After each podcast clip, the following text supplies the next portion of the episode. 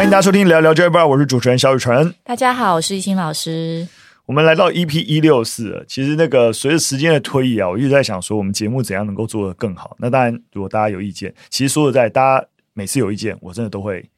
那个检讨反省。嗯、哼哼像我记得我上次看到有一个人提到，就是说每次有来宾讲话的时候，因为其实我就有点就是会在附和，就是嗯嗯嗯，没有啊，就很简单啊，肖雨辰就没做功课啊。不是，你不能这样讲啊！大家都 开玩笑的啦，对不起，听众朋友，就是开玩笑的。不是，我的他的意思是说，觉得我很干扰，就是啊啊啊，不是说因为你这没话讲，不是，我不是没话讲，是例如说，我们邀请的来宾他在分享一段论述，我在听嘛，对不对？所以我本来就不会讲话，只是我不只是不讲话，我还会嗯嗯嗯嗯嗯，没有，因为你进入好学生模式，对对对对，但这个声音。就是有听众朋友觉得很干扰，对对对，就觉得太多了，然后就会影响他听来宾的谈话这个样子。所以后来我就一听到就好好，以后我就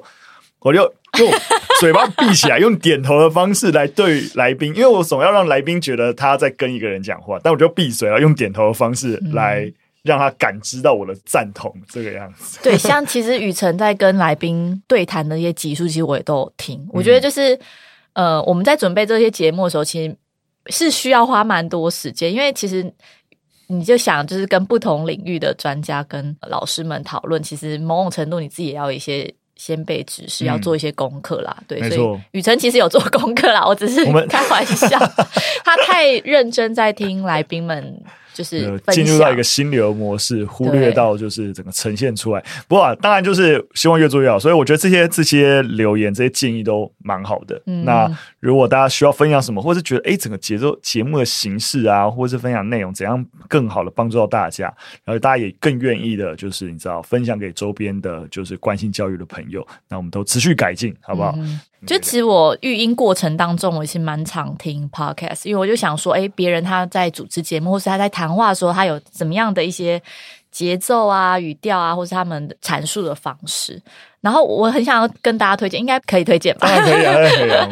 大家一起变好。对，我很喜欢听那个周牧之心理师他做的节目，对，因为他做节目是因为就是他的节目很赞的地方，是因为他会把一些文学跟他喜欢的故事。去进行解析，然后解析之后就会把那个人物角色的那个心理的状态去做阐述。然后我最喜欢他就是《哈利波特》系列，因为我是一个死忠的 fans，就是陪伴我成成长的《哈利波特》。然后他就做了蛮多，比如说像是妙丽、荣恩跟哈利他们三个人的一些依附关系，或者是说，诶，荣恩其实很自卑。那从哪一些就是故事当中去看得出来啊？总之就是蛮推荐大家去听这个 podcast，因为就是他在讲这些故事的过程当中，其实解析了某一些人的一些脆弱啊，或是一些性格，有时候我都听到哭了，因为很厉害。我觉得他很厉害，就是他在讲这个角色，但他在讲讲这个角色有这些特质的时候，他会举一些例子，然后那些例子就是有时候就会回应到，像我今天就是搭公车来录音的过程当中，我就听了一集，我真的 泛泪，就是。回到自己身上，然后我觉得对繁忙之中，但你又想要一些心灵成长，其实我觉得还蛮有帮助的一个 podcast，蛮好的。对，然后你你里面可以挑你喜欢的故事，像他都会讲，比如说像宫崎骏，他也很喜欢，所以宫崎骏里面的呃一些动画，他都会再进行人物解析。然后只是因为我很喜欢哈利波特，我会先挑哈利波特的系列来听，对，蛮推荐大家的。大家有没有发现刚刚？懿心老师在讲话的时候，我一个干扰音都没有，因为你嘴巴紧闭，好吧？对对对对，我又在点头。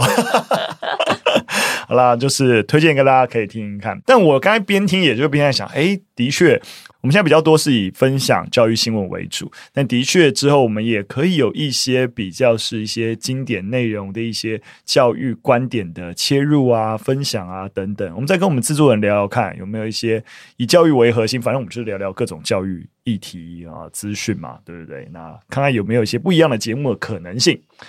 好。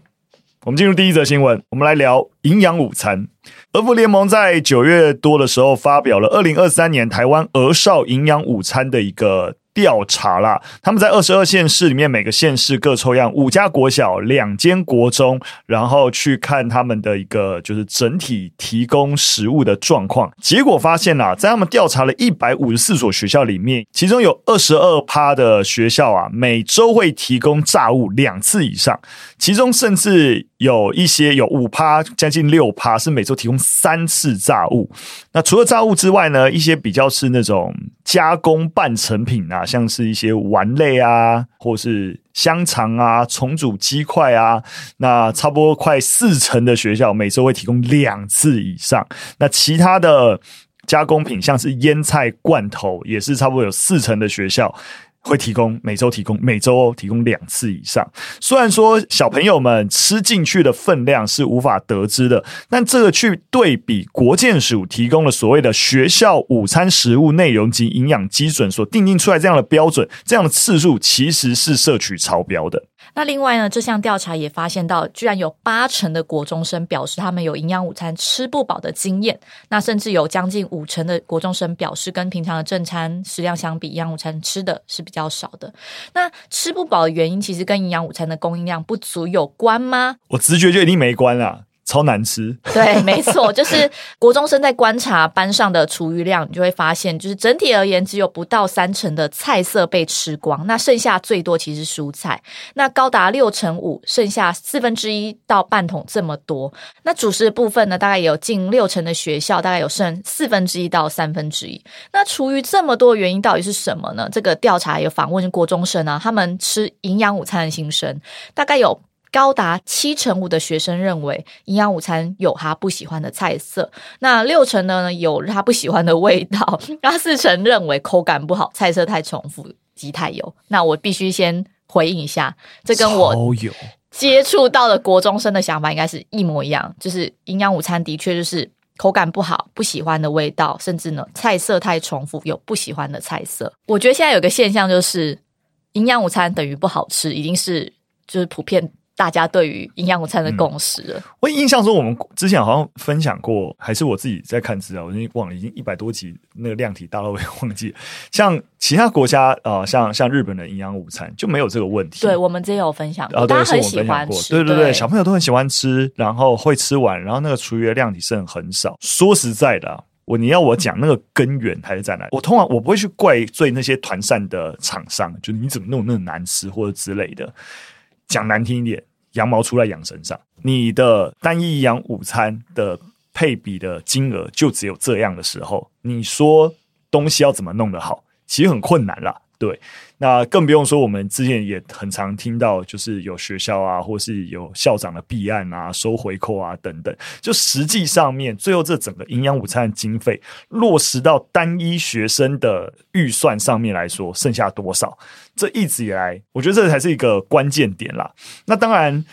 总预算就是有限嘛，就是那我们到底要怎么样子去调配预算的资源等等，能够提高我们提供给孩子的一个营养午餐的素质？我觉得应该要从这个源头面去解决啦。你反过头来，你不解决这个源头的一个预算问题，然后就说啊，好，我们遇到这个问题啊，你团膳厂商又怎样又怎样？你最后的一个结果，你要求到非常非常高，然后你还是用那个金额，你会发现最后结果是什么？没有人要再投标了，你知道吗？厂商要活下去啊，你不能够用一个超级无敌高的一个标。准，然后却只给予很低标准的钱，那是没办法做事情。对，我这边也提供一些现场我的观察。其实现在的营养午餐，它每一餐都会标示卡路里，嗯，然后诶，到底有多少蛋白质啊，多少蔬菜量，其实都有标示出来这样子。可是有另外一个问题是，大家会发现那个菜名跟他们看到实际的样子其实是不符合的。那可能今天吃了一个呃，很期待，就是呃，有一个什么，随便讲一个葱爆牛肉或是什么的，可是你看那个菜。色的样子就是黑黑脏脏的，你也不会想要吃，嗯，对，或者是口感并没有大家预期想象，嗯，所以我觉得现在就是营养午餐营养的标注部分，其实我觉得呃已经有在推进，跟我们那个年代其实已经不太一样，就是有在往前走。但是菜色难不难吃，口感怎么样，其实真的蛮主观的。但是有没有一个统一的标准，或者说大家可以往这个更好的方向去前进？我觉得这是我们上代要在努力的方向。嗯所以说主观，但以这个普遍的调查，就会知道说，我想已经对，我想已经没有到那个个别的，就是说啊，你去这间餐厅啊，有些人觉得好吃，有些人没有觉得难吃，没有，大家都觉得难吃。嗯、我觉得现在核心问题是这个，我不知道为什么我刚刚尤其在看剩那么多厨余，我就觉得我一直都想到我们的数位学习内容。大家知道我最常批评的就是。你知道库克云啊、英才网啊，就这些就是政府要做的学习平台里面，多数的影片其实就是 garbage in, garbage out，就是啊，我要做好多数位学习的影片，然后让同学可以上去看。那里面的影片粗制滥造，反正好像我有很多的量体就好了。那影片都摆在那边，那学生就可以就可以去看。但那个数值这么的糟糕，就是学生。看了也不会有兴趣，甚至可能看了也看不懂，那到底有什么用啊？但是学校立场，他反正我有那么多，所以虽然观看数呢没有到，但是量体在那就好了。一样营养午餐，你看。每个孩子每一班都拿到那么多的量体，东西很糟也没关系，就是剩很多厨余没关系。但最起码想吃的孩子有得吃，吃得饱，这样就好了。你知道，就是我觉得一直以来都会有可以感知到我们在教育现场提供给孩子的，还不是那种好的思维，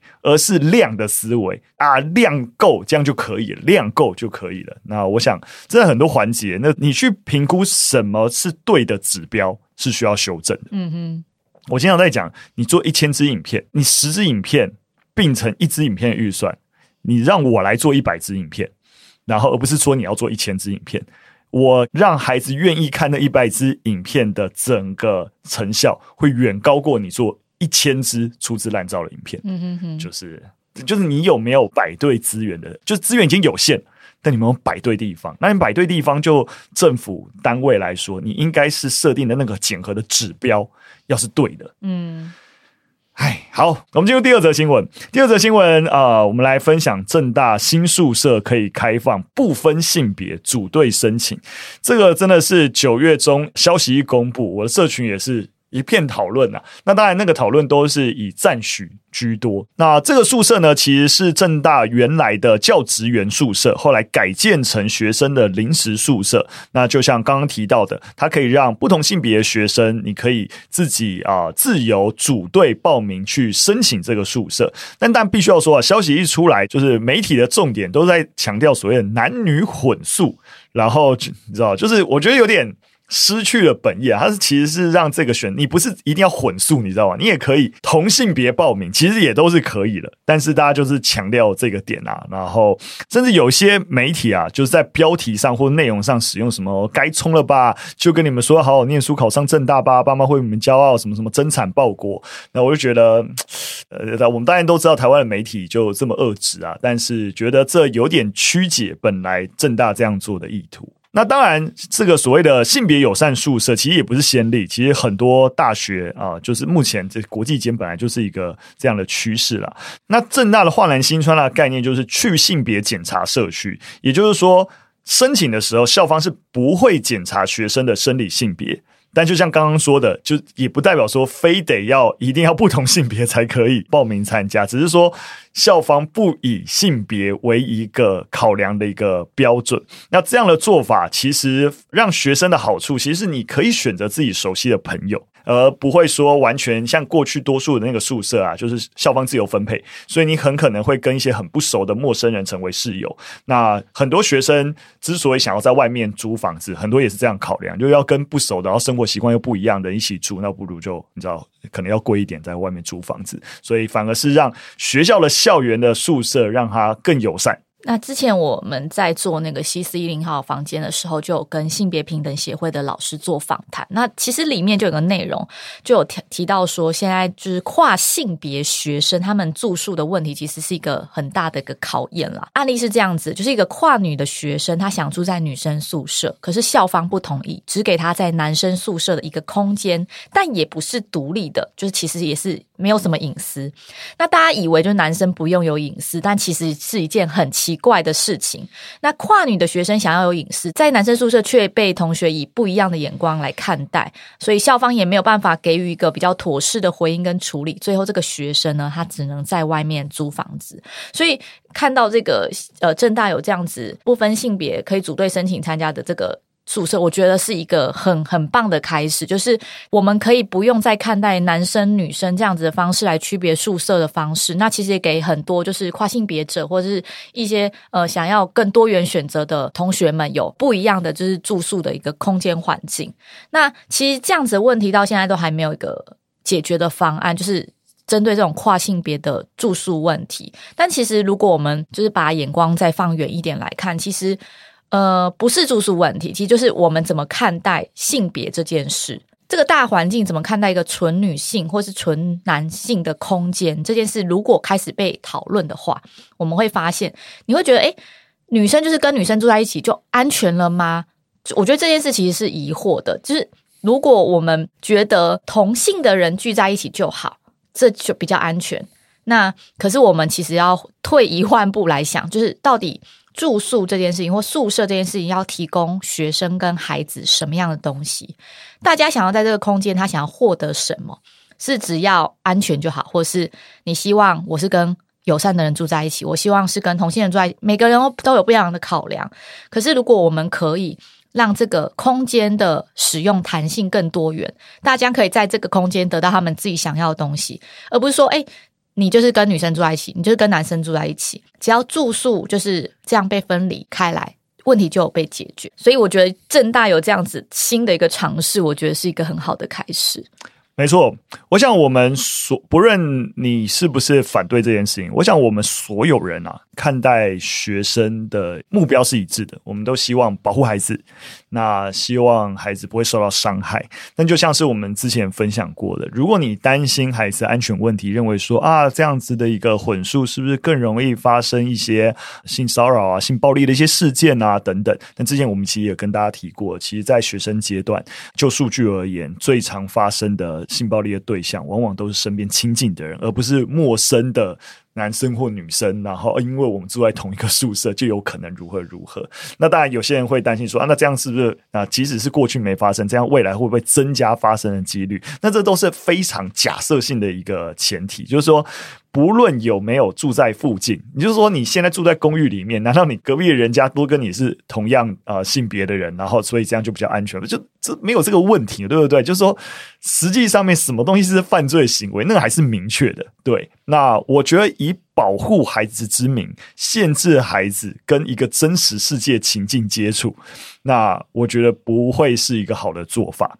那当然，我们一定都可以滚动式的修正，去看说，那如果真的有特定的安全漏洞，那我们可以怎么解决？但是尊重孩子的意愿啊，提供比较自由的环境，我想一定是正确的方向。最后一则新闻，我们再来多跟大家谈谈今年一些疫情后的一些影响。那我们都知道，疫情下有非常非常多的一个研究已经提到，就是学生的成绩变差。那在美国也是，后来发现其实有很多的孩子阅读成绩明显变差。那所以有很多州的州政府啊，就决定让那些啊，就是在三年级。呃，阅读能力落后的学生留级一年，来加强各种识读能力。那其中像是田纳西州啊、密西根啊、北卡罗来纳州啊等等，至少十六个州都开始啊、呃，就是制定相关的一个规定。毕竟三年级尾声的阅读程度，其实是啊、呃、学生成长或者说学习上面一个重要里程碑。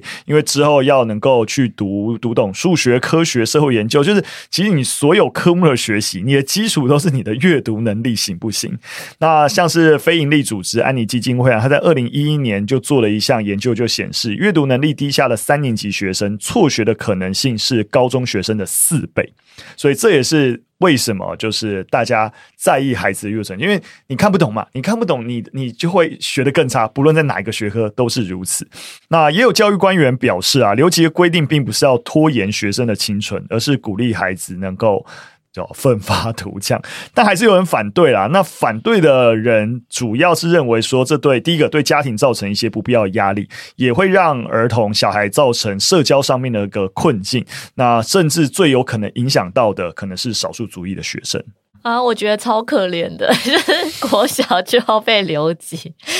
虽然这些官员说并不是就是要拖延学生的情，但我觉得就是有被拖延啊。对不起。当然，我们都可以理解，所有的政策一定都有利有弊啊。很多时候真的就是利大于弊，我们就往这方向推，或者是说知道这对于孩子而言，哦，稳定基础是重要，但是像刚刚讲的，对于少数族裔的影响等等相关的配套要跟上，才能够确保这整个呃新的政策方向是能够得到有效落实的。其实回到台湾也是一样，你会发现大家也开始慢慢在意这一些最核心的语文能力。很可能才是基础之所在，包含我们上一集在开始的时候提到所谓的你知道备注式的问题，就是孩子对于面对未来的学习跟这个世界的挑战。阅读能力、书写能力、表达能力，其实才会是核心。你没有基础能力，其实你在面对所有的知识都是茫然的。那到底怎样对于语文能力的提升才是有帮助的做法？这其实在应该才是关键中的关键。你会发现，为什么很多的大学采计科系，很最后很多都只看很基础的所谓国英数，就是你的国文、英文，就是你的基础的语文能力。然后数学再检核你的一些逻辑能力，那只看这三科就可以觉得你的基础能力是不是适合念我们学校啊等等，所以这都是推到核心都是如此啊，就是最最孩子最重要的东西，我们如何找到对的方法去啊，就是培养孩子，嗯。就是再次推荐我们的六句高效读写书 哈，以及我们接下来会推出的写作陪伴服务啊，希望我们提供的一个阅读能力培养的训练，能够帮助到每个孩子。好了，非常感谢大家的收听，那今天跟大家分享的三则讯息到这边，如果有任何建议跟想法，都可以留言告诉我。下次再见，拜拜，拜拜。